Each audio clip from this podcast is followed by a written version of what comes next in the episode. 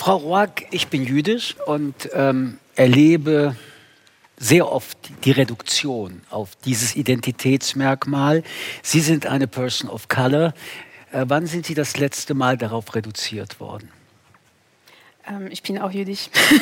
ähm, und ich würde sagen, ähm, also wann war das letzte Mal, dass ich darauf reduziert worden bin? Also heute. Heute. Ich war ähm, am Bahnhof und ich bin in einen Laden gegangen, wo ähm, Bücher waren und auch ähm, so Notizbücher. Und ich habe ein Notizbuch geschaut und dann habe ich äh, mein Telefon rausgeholt und wieder in meiner Tasche und dann wurde ich ähm, von einer Person, die da gearbeitet hat, äh, hat sie mich angesprochen und meinte, haben Sie etwas angesteckt in Ihre Tasche? So, ja, mein Telefon. Und dann in diesem Moment war mir klar, dass sie auf mich etwas projiziert hatte. Äh, und nämlich, dass äh, eine Person wie ich wird sicherlich in diesem Laden etwas klauen. Und deshalb hat sie mich ganz genau zugeguckt und hat gefiltert, ähm, also meine Bewegungen gefiltert und ähm, das als einen Raub interpretiert. Was fühlen Sie, wenn Sie solche Situationen erleben? Ähm, es hat mir vor, vor allem für Sie leid getan, weil ich dachte mir, was für eine engstirnige Sicht über die Welt, dass sie ähm, schon im Voraus Menschen filtriert und ähm, so viel auf sie projiziert, dass sie sie gar nicht wahrnehmen kann. Aber das ist schon eine sehr erwachsene, eine rationale, vielleicht sogar eine verinnerlichte Form, mit so einer Situation umzugehen. Die ich meisten Menschen, die Diskriminierung erleben, vor allen Dingen junge Menschen, erleben das ja auch emotional, wie diese mhm. Fremdbestimmung mhm. plötzlich auf einem zukommt. Sehr oft äh, auch äh, das erste oder zweite oder dritte Mal und wievielte Mal überraschend. Also deswegen noch einmal die Frage, was fühlen Sie, wenn Sie in solche Situationen geraten?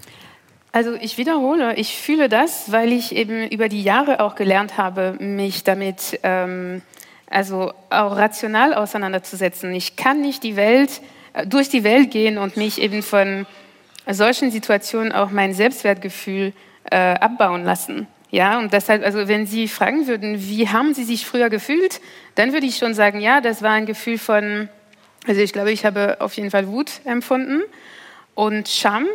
Ähm, aber heute gar nicht mehr. Also das, ist, das Die sind meisten Menschen Gefühle. würden aber noch so reagieren. Ähm, diese, diese Fremdbestimmung ist ja auch eine, eine enorme, äh, nicht nur Reduktion, sondern sie ist auch meistens eine Wertung. Frau Klöckner, Sie sind weiß, Sie sind eine Frau. Wir sind gerade so im Zeitraum auch des Weltfrauentages. Daran würde ich auch fragen, wieso gibt es keinen Weltmännertag? Und, und sowas zeigt ja, irgendwelche Defizite sind äh, vorhanden.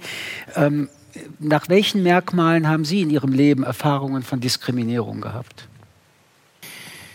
Es gibt objektive Diskriminierung und subjektiv empfundene Diskriminierung. Ähm, ich weiß nicht, ob ich das jetzt ganz auseinanderhalten kann. Ich komme vom Dorf, vom Land. Man hört auch, wenn ich nicht genau darauf achte, meinen Dialekt.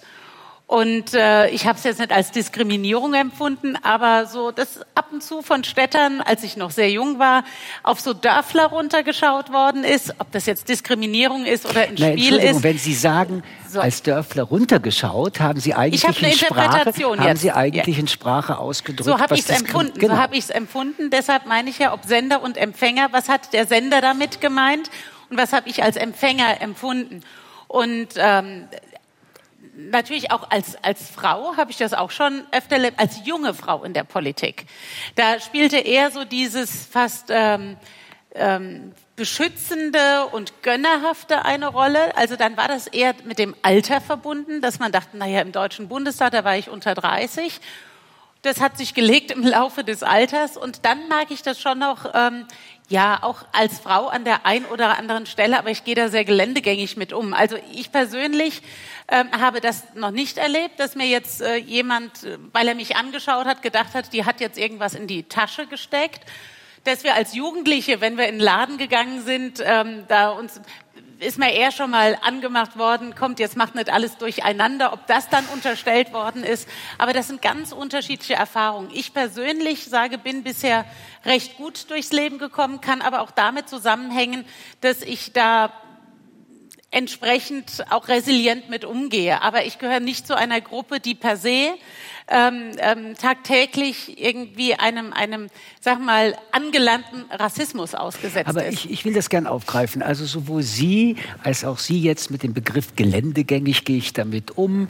Ich bin resilient. Ähm, äh, berichten von Erscheinungen, von Erfahrungen und ähm, ordnen Sie resilient, geländefähig, rational in ein, eine Konstruktion, ähm, die ich nachvollziehen kann. Damit kann man dann besser leben. Ja, oder aber, auch besser aber die, parieren. Also oder besser parieren, aber die Frage der Kränkung. Ich will gerne noch mal auf die Frage der Kränkung zurückkommen. Also, äh, dass man sie in den Arm nehmen muss, weil sie eine Frau sind und jung sind und ältere Männer dann das Gefühl haben, ähm, ich passe mal auf dich auf. Das sind ja auch Kränkungsmomente, die man erlebt. Also ich kann von der Kränkung berichten und ich bin mit Sicherheit auch in der Lage zu rationalisieren, ähm, auch äh, zu parieren, wie Sie sagen, aber diese Kränkung, dieser Moment, äh, der dann doch immer wieder kommt und wo ich mir denke, wieso bist du wieder überrascht und wieso haut dich das wieder um, den will ich dann doch hier nochmal äh, ins Feld bringen. Denn uns hören ja viele Menschen zu, ähm, die noch nicht in der Lage sind. Und ich weiß auch gar nicht, ob wir alle hier in der Lage sind, so cool damit umzugehen oder ob wir eine Mauer gegen diese Kränkungen aufgebaut haben. Aber ich brauche da Ihre Hilfe noch, auch Ihre und dann auch Ihre, weil ähm, das schaffe ich nicht alleine. Also ja. wie schafft man es, sich dann so, äh, so naja, abzuwehren? Also nur mal ein Beispiel. Mich haben äh, Kollegen oder Mitbewerber schon Shitstorm auf Pumps genannt. Da dachte ich mir, könnte witzig sein, aber hat was eher über den Sender ausgesagt, der ein bisschen kleiner war als ich als Minister und meinte, jetzt müsste er mir mal da eine hinlangen. Oder wenn Sie sagen, Mensch, äh, die Weinkönigin, das, das war ich mal vor 30 Jahren, so wie wenn man jetzt zu einem 50-Jährigen sagt, der Abiturient. Und äh, das in dem Moment nehme ich wahr, da will mich jemand kränken und dann denke ich so wie Sie, aber meinen Ärger kriegst du hier nicht. Wie, wieso, machst du jetzt, du, du kannst meine Stimmung hier nicht gerade äh, beeinflussen, weil ich mich auch nicht als Opfer sehe, sondern ich werde dann eher sauer, wenn ich merke, dass ähm, unterlegene oder nicht sich verteidigen könnende Personen dem ausgesetzt sind. Das finde ich dann, ich kann mich auf die Augenhöhe begeben oder runterbegeben, dass ich dann auf Augenhöhe bin. Aber die meisten Menschen, Herr Scheller, können das so nicht und sind dann betroffen und können auch nicht sagen Empfängerhorizont, Absenderhorizont, sondern sie kriegen eine verbale Klatsche aus ganz unterschiedlichen Gründen. Ähm, was würden Sie denn ähm, in diesem Zusammenhang ähm, sagen? Wie geht man auch damit um, dass die, die klatschen, oft gar nicht das Gefühl haben, dass sie gerade eine Klatsche äh, bei einem anderen Menschen gemacht haben? Na, zunächst mal, man spricht idealerweise darüber. Oder? Also man schafft Orte, an denen es zum Diskurs wird. Also das, was sonst nur empfunden wird, was nur was Internes ist, was Persönliches ist, dem verschafft man eine Öffentlichkeit. Und ich glaube, da arbeiten wir alle in unterschiedlichen Arten und Weisen genau daran. Und so verstehe ich auch genau dieses äh, Forum. Das heißt, ähm, diese Diskriminierungen, Kränkungen, Verletzungen, das sind ja alles sehr also unterschiedliche Gradierungen auch, über die wir da ähm, äh, sprechen, die waren in vielerlei Hinsicht nicht wirklich publik gewesen und die werden zurzeit publik. Und ich glaube, deshalb sprechen wir auch über Identitäten, vor allem gerade in Hinblick auf Diskriminierungen, auf Verletzungen und so weiter. Zu anderen Zeiten hätte man Identität vielleicht in sehr vielen unproblematischeren Zusammenhang gerückt. Da hätten Sie vielleicht andere Eingangsfragen gestellt. Da wäre Identität einfach was Schönes, was Gutes, was Starkes ähm, gewesen. Und heute sprechen wir mit Blick auf Identitäten eben über die äh, im Zusammenhang mit den erwähnten äh, Aspekten. Also wenn wir dann schon in Klischees reden, Sie sind ein weißer Mann, alt würde ich mich noch zurückhalten. Das könnte dann ein Bumerang mir gegenüber selbst werden. Aber ähm, was wir jetzt erfahren haben, sind ja ganz unterschiedliche Zuordnungen.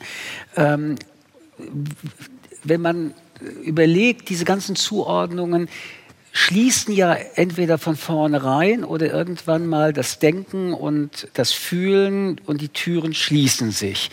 Äh, was macht das mit einem Menschen, äh, der in so einer Situation ist und einerseits schließt oder andererseits abgeschlossen wird?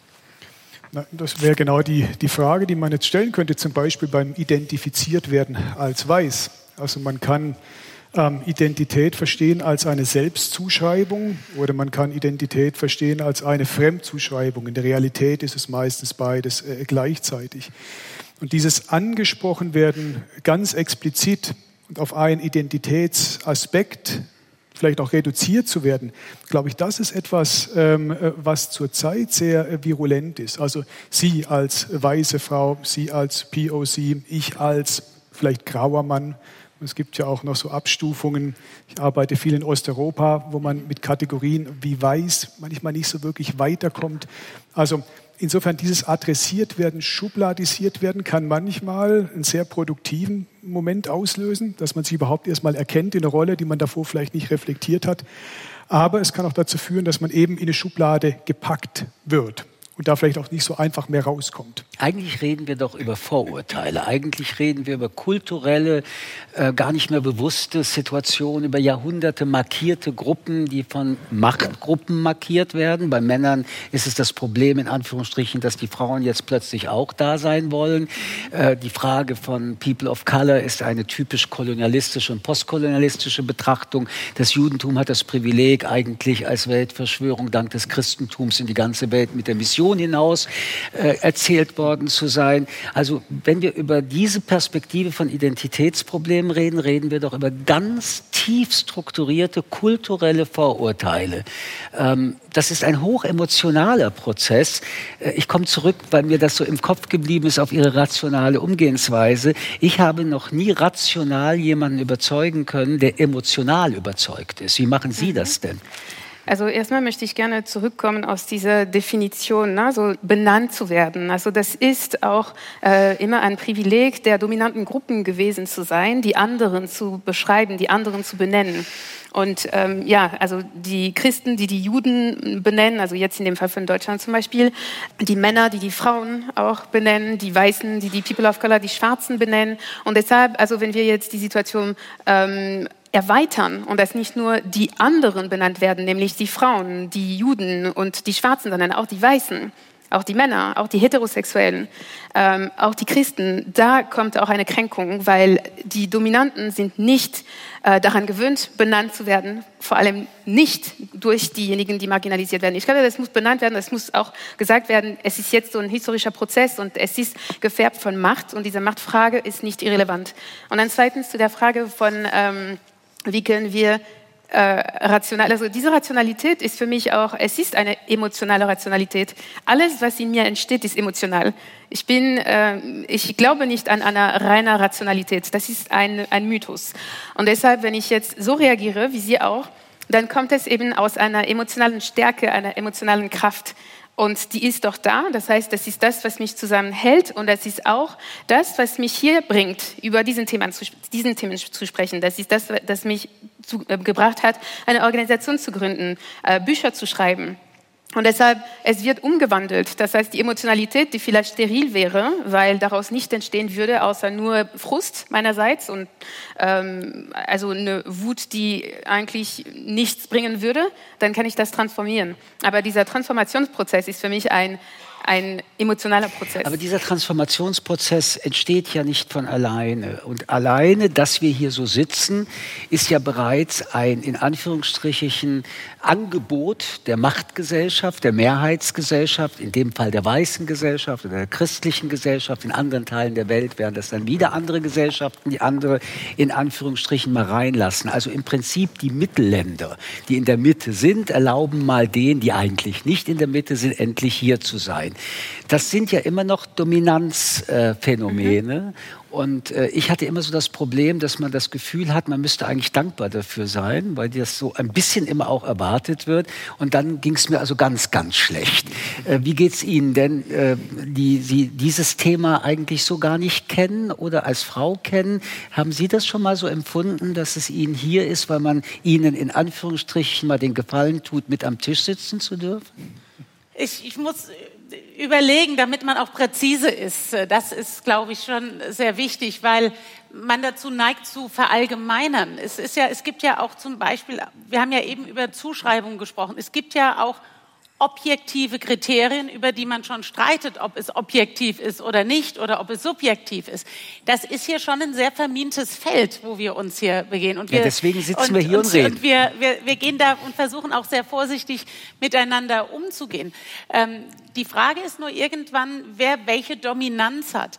Äh, das, das sortiert sich ja immer wieder neu. Also wenn wir jetzt über alte weiße Männer sprechen und uns aber sonst gegen Diskriminierung äußern. Ist das genauso eine Art Diskriminierung, alte weiße Männer abzustempeln? Find, ich persönlich finde das so, weil man ist da nicht besser als das, was man umgekehrt beklagt. Und ähm, es kommt kein Porträt aus, das über mich geschrieben worden ist, äh, wo nicht irgendwie drin vorkam, ähm, blonde Haare, Absatzhöhe, irgendwas drum. Frau, ich hätte ich würde mir wünschen, dass man erstmal über meine Inhalte, über die Anträge, die ich geschrieben habe, die Gesetze, die ich durchgebracht habe und dieses Gefühl, was Sie fragen, dass man mal irgendwo dabei sitzen darf. Das, nicht das dürfen, sondern ich sage, ich, natürlich ist es schön, dass es jetzt mal stattfindet. Ich bin meist in vielen Bereichen die einzige Frau. Also ich bin so ein bisschen das Trümmerfrau-Phänomen. Ähm, bei uns in der CDU Rheinland-Pfalz, als es dann nicht mehr ging, dann war ich die erste Frau, auch bei uns im Wahlkreis damals die erste Frau. Dann bin ich äh, Bundesschatzmeisterin, habe nur mit Männern zu tun, wenn ich mit den anderen Schatzmeistern zusammensitze. Das ist ja langweilig auch, ne? Es kommt darauf an, was ich draus mache. Geil. Nein, wie also, die Männer sind, wollte ich gerade sagen. Männer sind ja auch nicht homogen. Es gibt schon noch interessante Männer. Geil. Es gibt auch langweilige Frauen.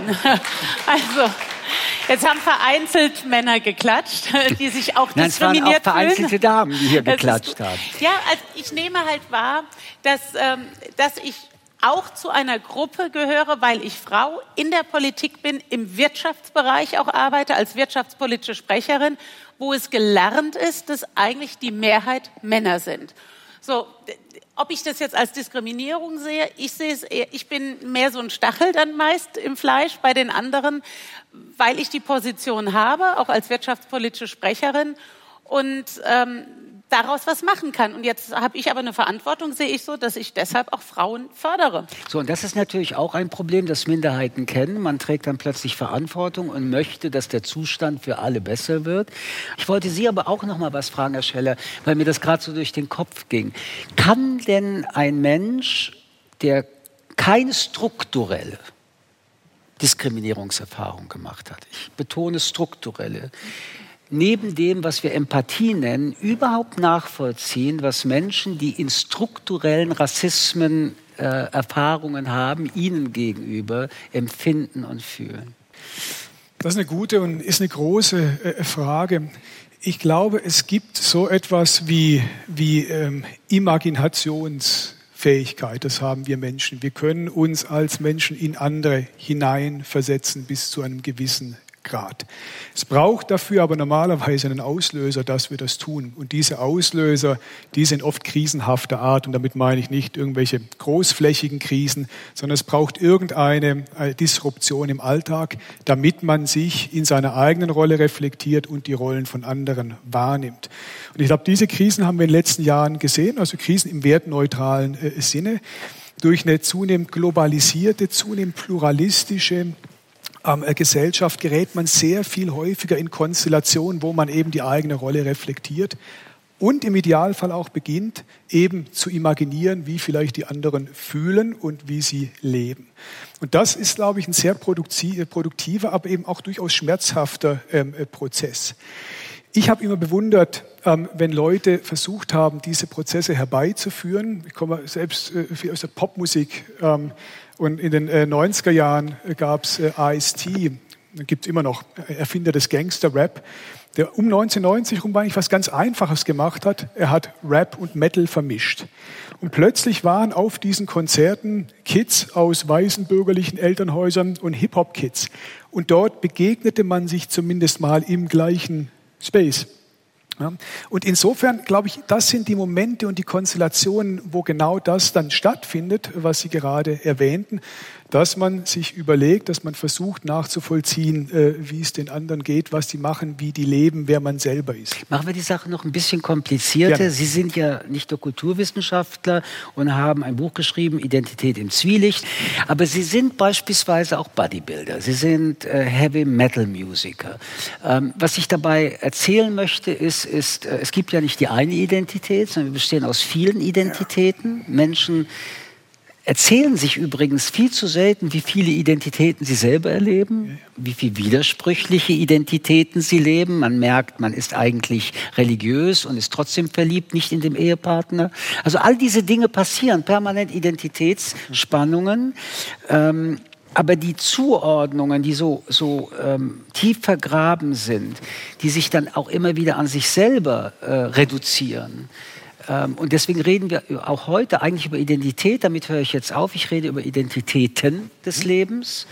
Ähm, was macht das denn mit Menschen, die sich einen Teil ihrer Identitäten nicht erlauben, aus welchen Gründen auch immer, und dann Menschen begegnen, die aber genau sich das erlauben und in der Regel eher aggressiv auf diese Menschen zugehen, ihnen also das vorwerfen, statt zu sagen, hey, wie machst du das? das ich würde es auch gern. Das, das weiß ich gar nicht, ob das in der Regel der Fall ist. Könnte ich jetzt gar nicht verifizieren. Dann erzählen Sie doch mal, wie Sie es machen. Ähm, ich habe viel gelernt, muss ich sagen, durch einen engsten Freund, meinen Lebensfreund, der homosexuell ist und habe über meine eigene Sprache viel gelernt. Warum habe ich es auch zugelassen, mich richtig kritisieren zu lassen? Weil ich eine ganz hohe Empathie für diese Person hat und habe und weiß, dass sie es für mich hat, diese Person. Und dann aus seiner Perspektive zu erfahren, ähm, wie wenn man über normal spricht, die Frage immer, ja, was ist normal? Äh, da hat er mich sehr sensibilisiert, aber als ich dann bei ihm unterwegs war, auch äh, als ich dann plötzlich in einen Club nicht mit rein durfte, der nur für Homosexuelle war, habe ich versucht, ihm deutlich zu machen, jetzt fühle ich mich ausgegrenzt. Und da sagt er dann, ja, aber das Thema ist noch Mehrheit und Minderheit. Schutzraum. Aber, so, es ist aber, ein Schutzraum. aber mein Punkt war dann, mag sein, Gruppenspezifität oder Zugehörigkeit, aber dennoch bin ich ein einzelnes Individuum und mir ist es ziemlich egal, ob es von mir viele gibt oder wenige gibt. Ich persönlich erlebe jetzt etwas. Ich finde das eine spannende Geschichte. Ich will noch mal sagen, das, was Sie beschreiben, hat sehr viel mit Schutzraum zu tun. Mhm. Ähm, aber Sie haben gesagt, es hat Ihre Sprache verändert. Mich interessiert nicht nur die Form, also die Sprache, sondern der Inhalt. Haben Sie durch diese Erfahrung ähm, Bilder, ich sage bewusst Bilder statt Vorurteile, die Sie zum Beispiel über eine andere sexuelle Orientierung haben, haben Sie diese Bilder verändert? Haben Sie eine andere Beziehung zur Vielfalt der Sexualität äh, erlebt und aus Bewertungskategorien sich verabschiedet, die Sie vielleicht vorher hatten? Ich hatte vorher ein tradiertes Bild, aber kein abwertendes Bild gegenüber anderen. Aber was ist ein tradiertes Bild? Tradiertes Mann, Frau, ähm, ähm, Eheleben. Und als ich im Studium eben diesen Freund kennenlernte, lernte ich auch eine neue Sichtweise kennen, ohne dass ich das jetzt bewerte. Sie ist da. So und ähm, insofern ist, ist das ein Teil von Realität, aber ich werfe auch keinem vor, der sagt, ich muss ja nicht alle Realitäten kennen, die es gibt, oder nicht alle Realitäten suchen. Und äh, insofern, ich bin dankbar für, für äh, Perspektivenerweiterung, aber ich darf dennoch meine Position und Haltung haben. Ähm, ich erlebe aber umgekehrt sehr häufig, dass man mich in Schubladen steckt, weil man sagt, die ist CDU, die ist konservativ, die kommt vom Land, ähm, die ist für Lebensschutz bei ungeborenen Kindern, deshalb ist die auch gegen Homosexuelle. Wir haben zurzeit, finde ich, in der Gesellschaft es sind Gesinnungsdebatten und nicht mehr Argumentationsdebatten, die laufen. Und ich würde das gerne aufgreifen, Frau, Frau Roack. Sie sind ja Politikwissenschaftlerin. Wir haben jetzt so in den ersten Minuten ein bisschen in der Ich-Form darüber auch noch diskutiert. Aber wenn wir über strukturellen Rassismus, über Vorurteile reden, über Frauenfeindlichkeit, ähm, will gar nicht all das aufgreifen, dann erleben wir ja, dass es auch demokratiekritische Fragen daraus entstehen und dass das gesellschaftspolitische Konsequenzen hat, die im Alltag brutal zugreifen. Ja. Erzählen Sie mal ein bisschen darüber. Also ich kann gerne dieses Beispiel nehmen ähm, und von, also wenn Sie jetzt versuchen, in einem äh, schwulen Bar zu gehen und äh, werden zurückgewiesen, weil Sie heterosexuell sind, ähm, da reden wir eben von ähm, gesellschaftlichen Strukturen, wir reden von einer Dominanz und von einem Machtverhältnis. Und deshalb, auch wenn Sie selbst persönlich als Individuum gekränkt sind, dann können wir das nicht vergleichen mit einer Diskriminierung, weil das ist keine historische, strukturelle ähm, Diskriminierung einfach.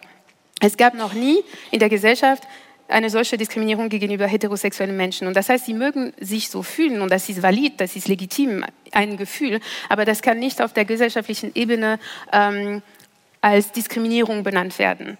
Äh, einfach weil, ne, doch, natürlich nicht, das kann das nicht, weil äh, zum Beispiel es gibt Homo-Bars, es gibt lesbische Bars, es gibt schwule Bars, weil ähm, das war bis, den, ähm, bis weit in der Mitte des 20. Jahrhunderts ver verboten. Menschen sind in Gefängnissen gegangen. Und deshalb, also Sie Bis haben in den 90er, 80er Jahren in Deutschland ja, war das es war ein eine mentale, das war, eine, das war eine Strafe, das war eine mentale, äh, mentale Krankheit. Und deshalb gibt es diese Schutzräume, damit eben schwule, lesben, bisexuelle Menschen, queere Menschen sich einfach, also einfach sie selbst sein können, ohne den Blick von der Mehrheitsgesellschaft, die sie kriminalisiert hat, pathologisiert hat und getötet hat teilweise. Also ne, ich muss auch erwähnen, dass äh, hier in Deutschland eben wurden sehr, sehr vielen schwulen, bisexuellen und ähm, lesbischen Menschen ermordet. Und deshalb gibt es diese Schutzräume. Das ist wichtig, eben diese historische Grundlage immer wieder reinzubringen, weil es geht nicht um Empfindlichkeiten, es geht nicht um, um individuelle Empfindlichkeiten. Und das ist sehr wichtig, weil es sowohl auf die eine Seite als auch auf die andere Seite relevant ist. Zum Beispiel, wenn wir jetzt heute sagen, wir dürfen bestimmte Wörter nicht, nicht mehr sagen, weil sie als rassistisch empfunden werden von manchen Menschen. Zum Beispiel das N-Wort darf nicht mehr gesagt werden, weil schwarze Menschen fühlen sich dadurch beleidigt. Das ist nicht der Grund. Diese subjektive Empfindlichkeit ist nicht der Grund, warum diese Wörter nicht gesagt werden sollten. Der Grund, warum diese Wörter eben nicht gesagt werden sollten, ist, weil es einen entmenschlichen Prozess gab über Jahrhunderte, die durch solche Sprache auch verfestigt wurden und die dazu geführt haben, dass der Kolonialismus, dass die Sklaverei eben legitimiert wurden durch diese Entmenschlichung. Aber es hat wenig mit den Empfindlichkeiten der Menschen. Und wenn wir das so machen, dann ist es sehr einfach, auf der anderen Seite zu sagen, ja, aber ich fühle mich auch als alter weißer Mann beleidigt, wenn ich auch als solche benannt wird. Und ich weiß nicht mehr, woher das kam, genau. Nee, doch, hier. Ähm, alte weiße Männer ist eine deskriptive Beschreibung. Die, die macht, ich möchte Jetzt gerne ausreden. Ich möchte, nein, nein, einfach. nein, nein, ich, egal, egal, ich kann Ja. gerne eingegriffen werden. Wir werden darüber gleich diskutieren. Äh, genau, wir Weil wenn es diskutieren konkret ist- wird, wird es ja spannend. Ja, genau. Genau, und ähm, alte weiße Männer ist eine deskriptive Beschreibung, die die Macht auch beschreibt. Ja, das heißt, dass wenn wir jetzt ähm, die, auf die diskursive Ebene äh, diese Kategorie betrachten und auf der faktischen Ebene, auf der materiellen Ebene betrachten, wo sind alte weiße Männer vertreten? Sie sind in allen Sphären der Macht überwiegend vertreten, in den Medien, in der Politik, in der Wissenschaft, überall. Das heißt, dass ähm, wir können nicht von einer umgekehrten Diskriminierung sprechen, auch wenn es auf der diskursiven Ebene eben auch also zu einer Kränkung führen kann. Und dann zweitens, in unserem Unterbewusstsein und auch in unserem Bewusstsein wird die Kategorie alte weiße Männer mit sehr positiven Attributen verbunden, wie zum Beispiel, ja, ja, natürlich, also mit Wissen, mit Autorität, mit Kompetenz, ja, natürlich. Wenn wir zum Beispiel schauen, Nein. so, wer, wer, woher kommt das Wissen mit großem W zum Beispiel? Wenn wir jetzt ne, diese Bilder von alten weißen Männern und was es eben in unserem Unterbewusstsein aufruft, dann sind es einfach positive So, wir haben Eigenschaften. also diese Beschreibung gehört. Vielleicht können Sie, vielleicht können Sie uns dazu auch noch ein bisschen äh, helfen.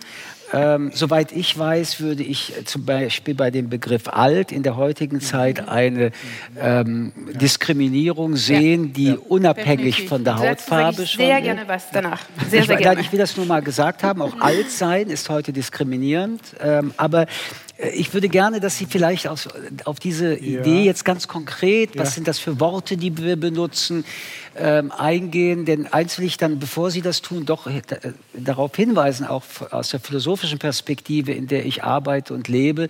Äh, Worte und Sprache sind immer Ausdruck auch des Denkens, auch des kulturellen Denkens. Also es gibt keine neutrale Sprache. des aktuellen es kulturellen immer. Denkens, Aber ich wollte damit sagen, es gibt keine neutrale Sprache. Nichts ist unabhängig Jedenfalls nicht in einem, darüber werden wir gleich streiten. Sie haben immer mit dem Kontext der Zeit, aber auch der Sozialisierung und kulturellen Bildung zu tun. Und äh, ich wollte das nur nehmen, weil Sie jetzt über Worte sprechen.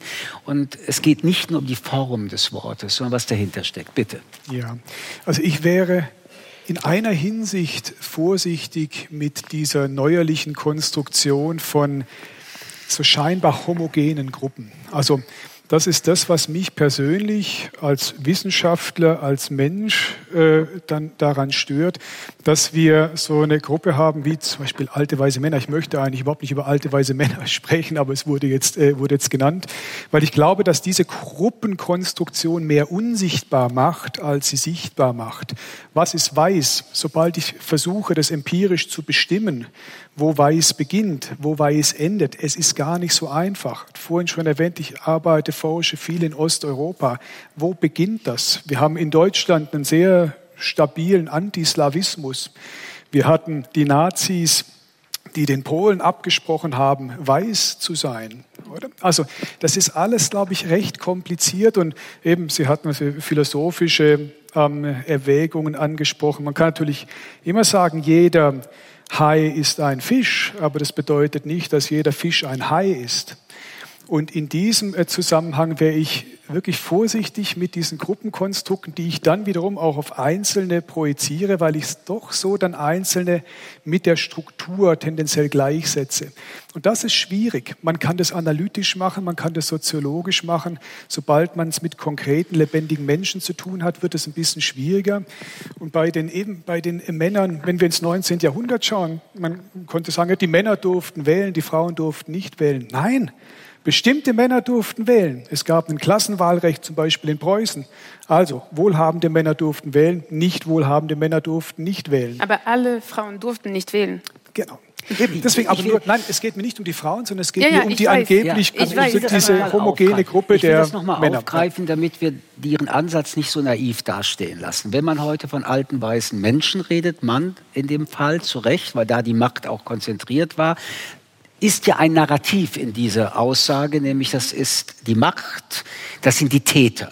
Ähm, aber ich will Ihnen das dann doch auch noch mal äh, zurückspiegeln. Ähm, worüber wir ja letztendlich reden, ist die Frage, wie können Minderheiten, diskriminierte Minderheiten, kulturell strukturelle Gruppen, die ähm, als minderwertig, jedenfalls nicht als gleichwertig definiert werden, weil irgendwelche Machtgruppen sich da auch ökonomisch und politisch daran äh, über Jahrhunderte und Jahrtausende ähm, ergötzt und bereichert haben auch kulturell. Wie kann eine solche Minderheit denn überhaupt einen Emanzipationsprozess beginnen, wenn sie nicht sagt, also ich mache jetzt oder ich nehme mir jetzt das Recht, dir zu sagen, ich lasse mich von dir nicht mehr so benennen, weil wenn du das N-Wort nimmst, dann steckt die Tradition der Jahrhunderte an. Damit will ich gar nicht autoritär in deine Sprache eingreifen, sondern ich will diese Sprache in Zweifel stellen und dir deutlich machen, jetzt musst du mal lernen. Mhm. Verstehe ich total. Also kann ich äh, total nachvollziehen. Es hat auch nichts damit zu tun, das höre ich ja dann auch häufig. Äh, ja, ich meine das ja nicht so. Dann geht es ja nicht immer um die Person, wie sie es meint, sondern ähm, also das N-Wort äh, kennen wir ja alle, welche Reaktionen es gibt. Das hat man schon immer gesagt. Oder äh, wenn man nicht Schaumkuss sagt, sondern macht dann noch einen Gag draus und sowas. Das finde ich dann auch überhaupt nicht witzig. Ähm, und, und das kann ich total verstehen, was Sie sagen, auch in dieser historischen Einordnung, absolut.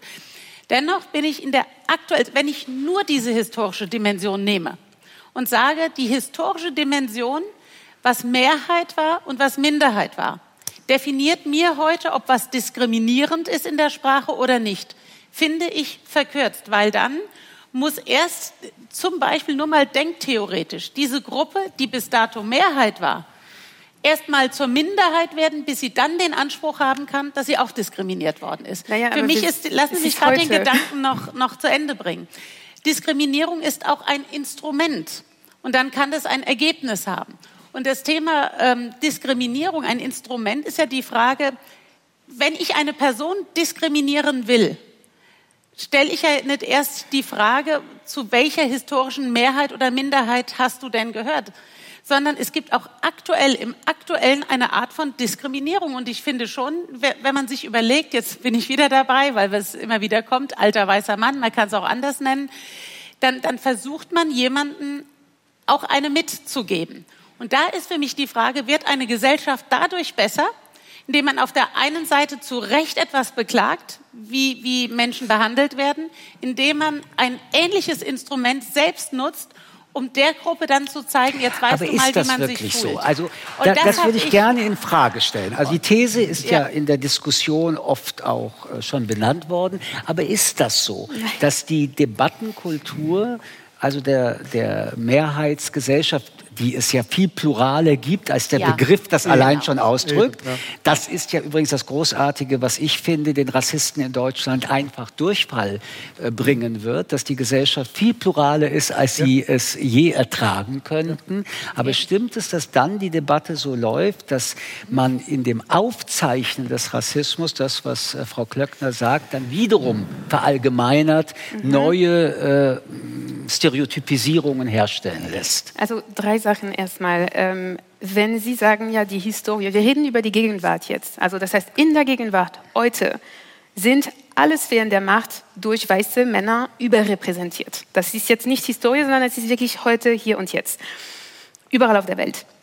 Ähm, und auch, ne, so wenn wir zum Beispiel so afrikanischen Ländern oder, ja, ja, also wenn wir die Macht sehen und wer die Macht hat, die reichesten Menschen der Welt zum Beispiel. Ja, da ist es doch klar. Ja, also das heißt, es ist eine globale Sache. Das heißt, wir reden nicht nur über die Vergangenheit. Dann zweitens, ähm, ein Instrument. Diskriminierung ist ein Instrument. Das stimmt, aber das ist ein Instrument, das nur mit Macht effektiv ist. Das heißt, Menschen, die nicht über die politische, kulturelle, wirtschaftliche Macht verfügen, können de facto nicht diskriminieren oder nicht, äh, die, also sie können diskriminieren, sie können zum Beispiel so beleidigen, sie können Stereotype haben, auf jeden Fall, das können sie, sie können auch hostil sein, sie können das, ja, aber wird diese Hostilität sich in einer materiellen Schieflage umwandeln? Nein, das heißt, dass die, dafür ist die Macht notwendig. Wenn Frauen jetzt massiv anfangen würden, eben alte weiße Männer zu beleidigen und zu, also beleidigende Sachen zu sagen, würde das die Macht umkehren? Würden sie plötzlich eben in allen Management Boards von den großen Banken ankommen, bei den Redaktionen von den großen Medien? Nein, weil es nicht reicht. Würden alle schwarze Menschen morgen anfangen, eben weiße Menschen auch durch beleidigende Namen zu nennen? Das wäre diskriminierend, das wäre hostil, aber würde das, würde das sich in Macht umwandeln? Schon mal gar nicht. Und deshalb ist es wichtig, diese Machtperspektive nicht aus den Augen, zu verlieren, weil sonst reden wir von Empfindlichkeiten, wir reden von individuellen, ähm, genau so. Aber interessant ist es ja, wann kippt es denn? Ja, ja, also wann wird plötzlich aus dem, äh, es hat noch keine Macht, dann plötzlich Macht? Ich, ich bin als Politikerin interessiert am Zustand der Gesellschaft. Aber wenn und, ich ausreden und am darf, ich, ich Umgang, nicht am. Zustand der Moment. Gesellschaft und am Umgang von Menschen miteinander. Mhm. Und ich meine, wir reden jetzt auf einer Flughöhe abstrakt. Und Es ist nicht abstrakt. Es ist ja, sehr, also ich, materiell, ist ich sehr kenne jetzt in meinem Dorf kaum Leute, die so zusammenhocken wie mir und abends so schwätzen. Also ich habe es jetzt mal so. Also ich meine, natürlich sind wir gerade theoretisch Ja, aber dann, abstrakt. dann will ich es sehr konkret machen. Aber in ich Ihrem Dorf, das Sie beschreiben. Ne? Und dann reden wir Schönes jetzt mal vom. Zusammenhalt der Gesellschaft. Ja. Kommt eine Person rein, Person of Color. Ja. Ist unser Pfarrer. Hat mich getraut und meinen Mann. Kommt aus Nigeria. Und wie war es So. davor? Und sind da auch, ein Auch paar da- Leute, die sagen, wer braucht aus- den aus denn hier? Asien jemanden gehabt, ja, aber jetzt machen wir dann, Kroatien. dann nehmen wir Nee, nicht. ich mein- Sie kommen ja aus dem Ideal, merke ich. Weiß ich Aber, nicht. Nein, äh, das aber würde ich, ich, nicht kenne sagen. die, ich kenne das Ideal anders. Das Also ich mag kenne Dörfer, ich kenne Städte, ich kenne Menschen. Da kommt jemand als Person of Color zum Beispiel am Türsteher und kommt nicht dran vorbei. Dann kommt ein Jude in den Raum und die Ja gut, Leute uns denken sich, halt ei, ei, ei, schon Dorf, wieder ein Jude.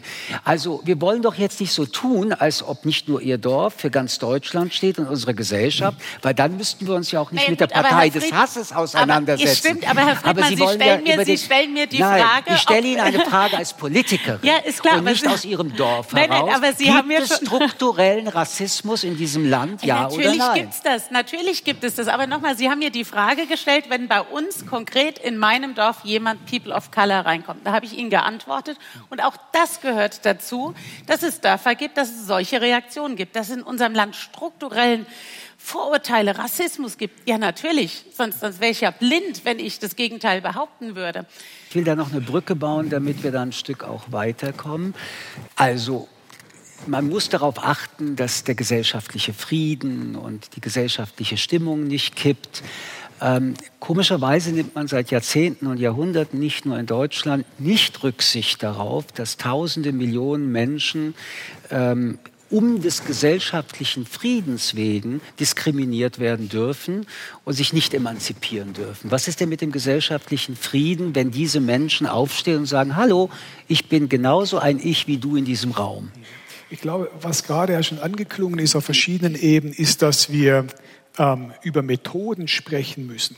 Weil ich glaube, dort, wo es eigentlich kontrovers wird und wo man sich wirklich beginnt zu streiten, das sind denn die Methoden, wie bestimmte Ziele erreicht werden. Ich würde Ihnen absolut zustimmen, dass die sogenannte Mehrheitsgesellschaft eigentlich schon sehr viel pluraler ist und offener ist, zeigt sie auch empirisch in den Statistiken, man kann das in der Forschung äh, ziemlich eindeutig ähm, belegen, als bestimmte Populisten ähm, uns das Glauben machen wollen. Gerade neue Studien aus Polen gelesen, wo man versucht hat herauszufinden, ähm, ist denn die Gesellschaft polarisiert oder wird sie von oben polarisiert? Und es hat sich gezeigt, empirisch, die Gesellschaft ist gar nicht so polarisiert, wie man dachte, aber sie wird von oben, von populistischen Eliten gezielt polarisiert. Und in diesen, all diesen Zusammenhängen kann ich, äh, sollte man viel stärker über die Wie-Frage sprechen. Also wie erreicht man denn eigentlich die Ziele, die man gemeinsam ja bereits schon hat? Glaube, das ist ganz so dystopisch, wie Sie es jetzt auch dargestellt haben, ist es nicht. Ich war erst auf einer äh, Konferenz in Österreich, wo ein ähm, Redner, ähm, türkischstämmiger Österreicher, gesagt hat, die, die Fortschritte, die in den letzten 40 Jahren erzielt wurden, die sind eigentlich atemberaubend im historischen Maßstab. Das ist wirklich fast einmalig. Ja. Und glaube ich, also das ist bis noch die Grundlage auch wie wir hier sitzen, wie wir, wir diskutieren. und dann, genau, und da, und da wäre genau mein Punkt, dass meine Position wäre, man sollte bestimmte Fehler der Vergangenheit schon auf der Diskursebene nicht wiederholen und mhm. bestimmte Essentialismen nicht im Diskurs verfestigen. Weiß, Schwarz, Mann, Frau. Man kann das benutzen, um Gesellschaft zu analysieren, um Realität zu verstehen, aber man sollte das nicht als neuerliche Zuschreibungen reproduzieren. Mhm. Das, das, würde das, ich, gerne, das würde ich gerne aufgreifen. Das finde ich einen sehr interessanten äh, äh, Gedanken. Lassen Sie uns das dann aber doch auch wieder, Sie sind ja Kulturwissenschaftler, auf eine Frage, die schon angedeutet wurde, beziehen. Also ähm, die sexuelle Orientierung ist ja sehr stark dominiert durch die drei äh, jedenfalls äh, monotheistischen äh, Weltreligionen, die äh, eine Homosexualität in dem Fall als wirklich nicht normal und ähnliche Dinge in Anführungsstrichen formulieren. Und wir erleben ja, dass wir auch nicht mehr von Homosexualität nur reden, sondern äh, Gruppen wie LGBTQ sagen, wir, wir leben unsere Sexualität, wir leben unsere Liebe, wir setzen das um. Und das scheint ja viele Menschen äh, auch ähm, ähm, zu fordern. Zum Beispiel auch ihren Parteivorsitzenden Friedrich Merz, weil die Community sagt, wir wollen das in der Sprache wiederfinden, also wir wollen das mit dem Gendern wiederfinden. Jetzt machen wir es also so konkret, wie es nur möglich ist. Daraufhin sagt er, ich zitiere, eine kleine Gruppe von Leuten maßt sich eigenmächtig an, den Gebrauch der deutschen Sprache zu verändern, obwohl die Mehrheit der Bevölkerung eindeutig dagegen ist. Ist das ein Argument? Es darf ein Argument sein. Die Frage ist, wie gewichtig das Argument ist. Ähm, ich kann nur sagen, natürlich. Ist das ein Argument? für Sie? Also für mich ist das jetzt kann eins sein, ich habe andere Argumente, warum ich das Gendern, also es kommt darauf an, wir müssen erstmal definieren, was wir unter Gendern verstehen. Ich sage Verbraucherinnen und Verbraucher, Bürgerinnen und Bürger. Ich schreibe aber kein Doppelpunkt und kein Sternchen und sonst was. Und ich darf das auch, und das ist auch abgedeckt durch das Spektrum der Meinungsfreiheit. Ich darf auch angenervt sein von übertriebenen Gendern. Und ich finde, wenn man äh, Wert darauf legen will, dass, dass Menschen unsere Sprache lernen oder dass beeinträchtigte Menschen, wir sind dabei, vereinfachte Sprache auch im Deutschlandfunk, äh, wirklich regelmäßig Raum und Platz zu geben, dass ich da sage, Leute, ich blicke da manchmal nicht mehr durch, ehrlich gesagt. Und wenn mir dann unter, unterstellt wird, äh, man sei nicht sprachsensibel genug, dann kann ich sagen, halte ich äh, für Blödsinn in dem Moment und das ist nicht sofort antifeministisch oder rassistisch oder sonst was, sondern abgedeckt durch das Meinungsspektrum. Ja, aber das ist doch keine Frage, Frau Klöckner, dass das abgedeckt ist. Ja, Sie sind genervt. Ja gut, aber wir können auch über die Verfassung reden. Äh, die Gerne. Würde des Menschen ist unantastbar und das bedeutet, dass jeder Mensch das Recht hat, in seiner Identität auch entsprechend angesprochen zu werden. Wenn wir schon Verfassungsrecht machen, können wir das im Demokratieforum auch noch ansprechen. Sie sind genervt von dieser Forderung, aber Menschen sind seit langem langem genervt, dass sie nicht so bezeichnet werden, dass sie sich nicht wiederfinden im männlichen und weiblichen, sondern im Dazwischen und von ihnen oder von mir oder von uns allen nur eine Bitte haben, nimm meine Identität so ernst, wie ich deine nehme. Sie wollen als Frau gesehen werden, ein anderer als Mann. Und ich will als was auch immer wenn gesehen jemand werden. Sich, sich sieht, seine Ident wenn ich jemanden optisch einschätze, dass er ein Mann ist, aber zu mir sagt, ich fühle mich als Frau, dann respektiere ich das. Dann sagen Sie Frau und zu wenn ihm, die, Frau ja, so natürlich. und so. Okay. Und wenn die Person mir sagt, äh, wie sie äh, genannt werden, sowas erlebe ich auch in meinem Beruf natürlich. Aber ich sage dann auch ganz offen, da hätte ich mich jetzt vertan. Und es wäre jetzt auch nicht böse von mir gemeint. Aber wenn ich diese Info bekomme, dann ist das gut. Nur mein Punkt ist der, irgendwann ist eine Sprache auch nicht mehr so sehr dehnbar. Und mein Punkt ist der, ähm, was das Thema Frauen auch inkludieren, wenn man jemanden anspricht, Bürgerinnen und Bürger. Die Frage ist jetzt wirklich beim Gendern, die Debatte geht ja auch, wenn wir jetzt beim Öffentlich-Rechtlichen sind, ähm, wie schreiben wir? Schreiben wir mit Doppelpunkt? Machen wir mit Sternchen? Aber das dürfen die auch. So wie Sie sagen, Sie wollen es nicht, darf der Öffentlich-Rechtliche können auch die tun, was er machen. will. Die Frage ist nur, wenn es eben öffentlich-rechtlich ist und wir schauen uns den Duden an, äh, ist schon die Frage, welche Art von Sprache wir Der vertreten. Duden hat das Gendern mittlerweile aufgenommen, aber Frau nicht Klöckner. mit allen Formen, lieber Herr Nein, Friedmann. aber ich wissen Sie, ich, während wir das alles sagen, ich hatte ja schon gesagt, ich bin wahrscheinlich der Älteste hier im Kreis. Ich erinnere mich noch, dass man unverheiratete Frauen hier Fräulein genannt hat. Das ist auch aus der Ja, Sprache doch gut. verschwunden. Ja, richtig. So, und warum Fräulein soll auch das andere Mensch. nicht Ist doch- richtig ist werden? doch- also doch ich richtig. erinnere mich an die Zeit, da haben erst mal die Männer gesagt, das geht gar nicht und Frauen fühlten sich davon eigentlich nicht diskriminiert, bis Frauen erzählten, Fräulein, was soll das? Wenn das funktioniert hat als Bewusstseinsprozess, dann sehen wir Ja, ja, dass, Sprache, das ja dass Sprache flexibler ist, als wir ja, das Herr momentan das, das nimmt der Duden ja auf. Der verändert, unsere Sprache hat sich schon immer verändert. Die Frage ist nur, ob die Sprache jede Veränderung und jeden Vorschlag naja, wir, wir haben schon viel geschafft, warum Aber sollen wir wir gerade das nicht schaffen? Wir sind ja dabei. Die Frage ist nur, ob ich jetzt, wenn ich Sie, neulich hat mich einer, ist mich einer wirklich angegangen, als ich von Sie und er sprach, dass ich von Ens sprechen müsste. Kann man machen. Ähm, ist jetzt auch nochmal eine Sonderform. Und da kann ich, sage ich ganz persönlich, das ist mir ein Tick zu viel. Das mag, Frau Klöckner, ein Tick zu viel sein, anderen ist es viele Ticks zu wenig. Ja. Also ich weiß nicht, ich finde, ich finde, die- also das Gespräch, also ich halte das im Moment für mich ein bisschen für eine sterile Auseinandersetzung, weil ich glaube nicht, dass wir aufeinander finden werden. Ähm, ich verstehe dieser Konservatismus bei Sprache ehrlich gesagt nicht. Also es gibt viele Wörter, die wir nicht mehr benutzen, wie zum Beispiel Führer. Ja, es ist gar, gar kein Problem, dass wir das nicht mehr benutzen. Es ist jetzt auch nicht unlesbar. Also das hat mit Macht zu tun, das hat mit eben Erhalt der Macht zu tun. Und deshalb, ja, verstehe ich das nicht, ähm, dass wir nicht mehr Fraulein sagen. Also wir, das, wir sagen das immer noch in Frankreich, also Mademoiselle zum Beispiel. Ähm, schön, dann können Sie dahin leben. Und, aber ich finde es sehr Nein, schön. ich, ich finde Mademoiselle jetzt und, und Fräulein nicht, also nicht, dass Okay, wir uns hier okay, ich falsch hatte- verstehen. nein, nein, ich hatte das Um verstanden, aber also- ja, aber- ich will nicht Fräulein genannt werden. Genau, aber also, vielleicht So, damals hätten Sie auch dafür plädiert, dass oder wir das so Frau behalten. Ja, ist ja in Ordnung, das respektiere ich ja, wenn einer so Politik- nicht aber mehr wir sind ja hier will. nicht nur über die private Ebene und deswegen will ich Sie doch noch mal fragen. Das ist ja nur ein Beispiel. Es gibt ja viele Beispiele. Und wenn wir in den Raum jetzt hineinschauen würden, auch bei uns, wir erleben ja, ich will das jetzt mal beschreiben, wir erleben Überforderungen. Wir erleben, dass ähm, Gelerntes in Frage gestellt wird. Ich will das jetzt mal nur so in den Raum stellen. Wir, wir erleben, dass Machtverhältnisse in Frage gestellt werden. Wir erleben, dass Definitionshoheit in Frage gestellt wird. Und die, die zu den Mehrheitsgesellschaft kommen, erleben damit ein mindestens Gefühl von Machtverlust. Das hat aber gleichzeitig, deswegen will ich noch einen Schritt weitergehen, mit einem sehr viel stärkeren Emanzipationsergebnis der letzten Jahrzehnte zu tun, also einem größeren Selbstbewusstsein in einer vielfältigen Gesellschaft, sich auch zusammen zu organisieren und einfach zu sagen, wir sind hier, du findest das nicht gut, wir finden das gut, wir müssen endlich verhandeln. Diese Basis der Verhandlungsansprüche scheint mir neu zu sein. Habe ich da recht? Nicht ganz neu. Ich glaube, das ist ein Prozess, der immer schon lief. Er hat sich jetzt intensiviert, er hat sich durch die Globalisierung, hat sich durch Migration und so weiter ähm, intensiviert, ist aber eigentlich ein vollkommen neuer Prozess, äh, vollkommen alter Prozess.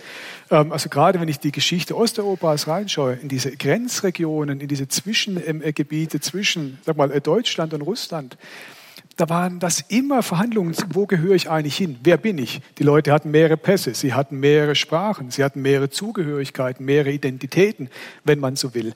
Ich sehe sehr viele Potenziale in dem, was gerade beschrieben wurde, aber ich sehe eben auch bestimmte Probleme. Also das Betonen von Identitäten ist wichtig in spezifischen Kontexten, eben um zum Beispiel gesehen zu werden, gehört zu werden, ja, um auf sich aufmerksam zu machen. Die Gefahr besteht aber darin, dass wir wieder so essentialistische Verständnisse von Identitäten dadurch entwickeln und irgendwann, wenn wir unsere Identitäten lange genug laut performt haben, irgendwie zu glauben beginnen, das sei wirklich eine, eine wirkliche Einheit, ja? also etwas, etwas wirklich Festes.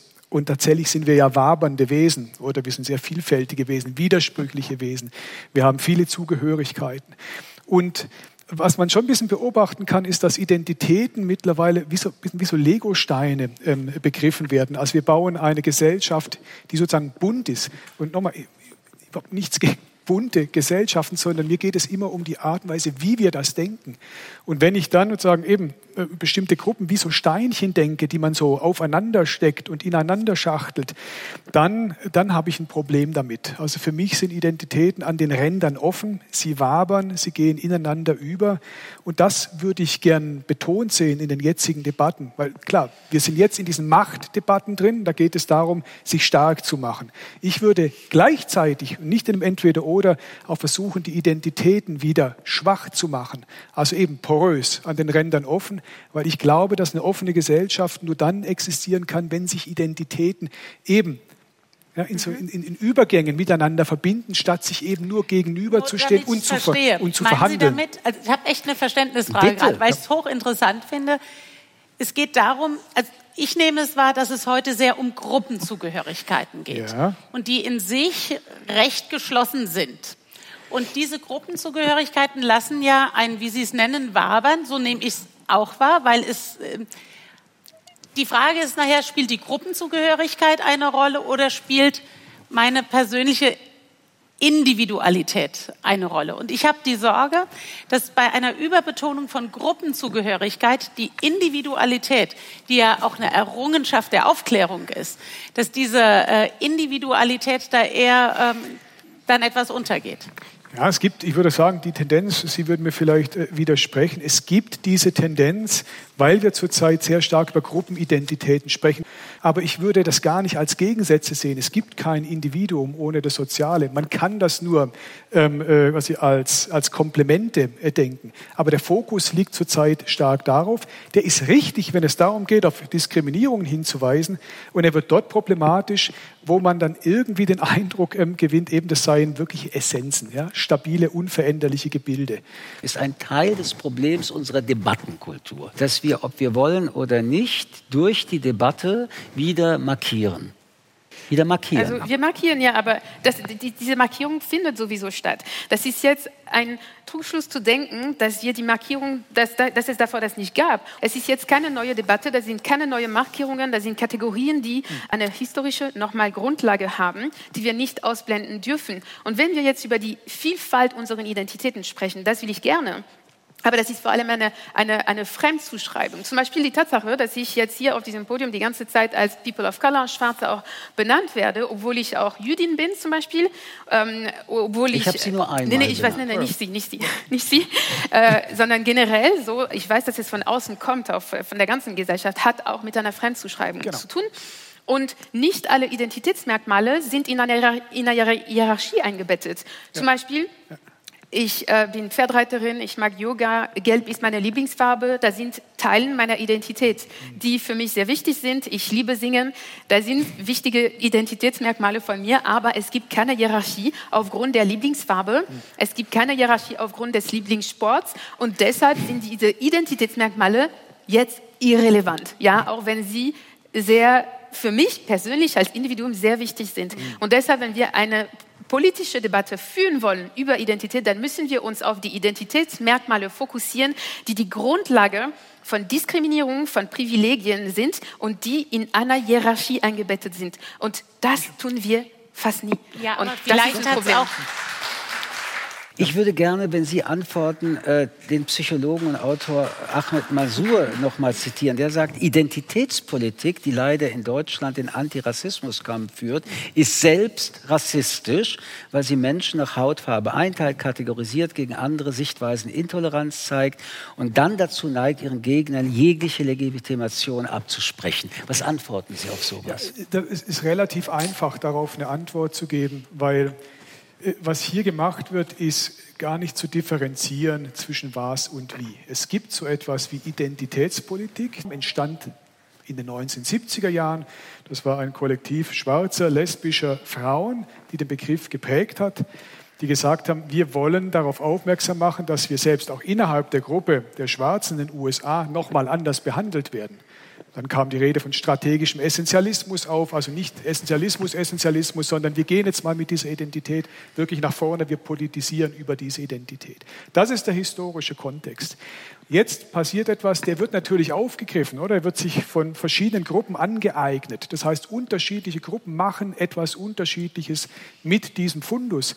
Und wenn ich heute auf Twitter unterwegs bin und sehe, wie dann die Versatzstücke der Identitätspolitik gebraucht werden, naja, da haben wir den Gebrauch, den, äh, den Masur hier äh, beschreibt. Aber das ist ja nicht alles. Das ist ja ein spezifischer Aspekt und da wäre ich wirklich Wissenschaftler und würde dafür plädieren, halten wir doch die Ebenen halbwegs auseinander. Differenzieren wir, sagen wir, es gibt einen sozialen Gebrauch von Identitätspolitik, den kritisieren wir und nicht die Identitätspolitik oder dies oder jene Identitäten. Das wäre ja unser Geschäft, genau zu spezifizieren, was in welchen Hinsichten passiert. Und genau in diesem Sinne würde ich dann auch Kritik an Identitätspolitik verstehen, nicht als Ablehnung rundheraus, sondern ganz spezifisch sagen, ich mache mir Sorgen mit Blick auf das, dass das passieren könnte. Aber ich würde, aber ich würde hier sehr stark dafür plädieren, eben nicht in ein Entweder-Oder zu verfallen und dann zu sagen, deswegen ersparen wir uns Identitätspolitik. Es ist ein wichtiges Tool, das bestimmte Funktionen erfüllen kann und andere eben nicht erfüllen kann. Ähm, wir haben jetzt wirklich lange angeregt und aufgeregt diskutiert, aber diese existenzielle Frage bleibt. Ähm, ich würde gerne die Stadt, in der ich lebe, mal äh, zitieren, Frankfurt. Über die Hälfte aller Bürger und Bürgerinnen, äh, die in Frankfurt leben, kommt aus über 150 Ländern. Und es sind nicht nur 150, sondern vielfache 150 Lebens- und Wertekonzepte. Mir geht immer durch den Kopf, dass das leicht gesagte Wort, wir sollen uns respektieren, noch sehr viel Arbeit bedeutet. Und ähm, wenn wir also übereinander sprechen und den Respekt einfordern, dann ist die Frage, ob wir alle auf dem Boden des Grundgesetzes so feststehen, wenn wir sagen, die Würde des Menschen ist unantastbar oder von Zeit zu Zeit jeder und jede in der Gefahr ist, dass die Würde eines ganz bestimmten Menschen und seiner Gruppe angetastet wird. Ich bedanke mich herzlich für dieses Gespräch und für diese engagierte Diskussion. Danke dafür. Okay.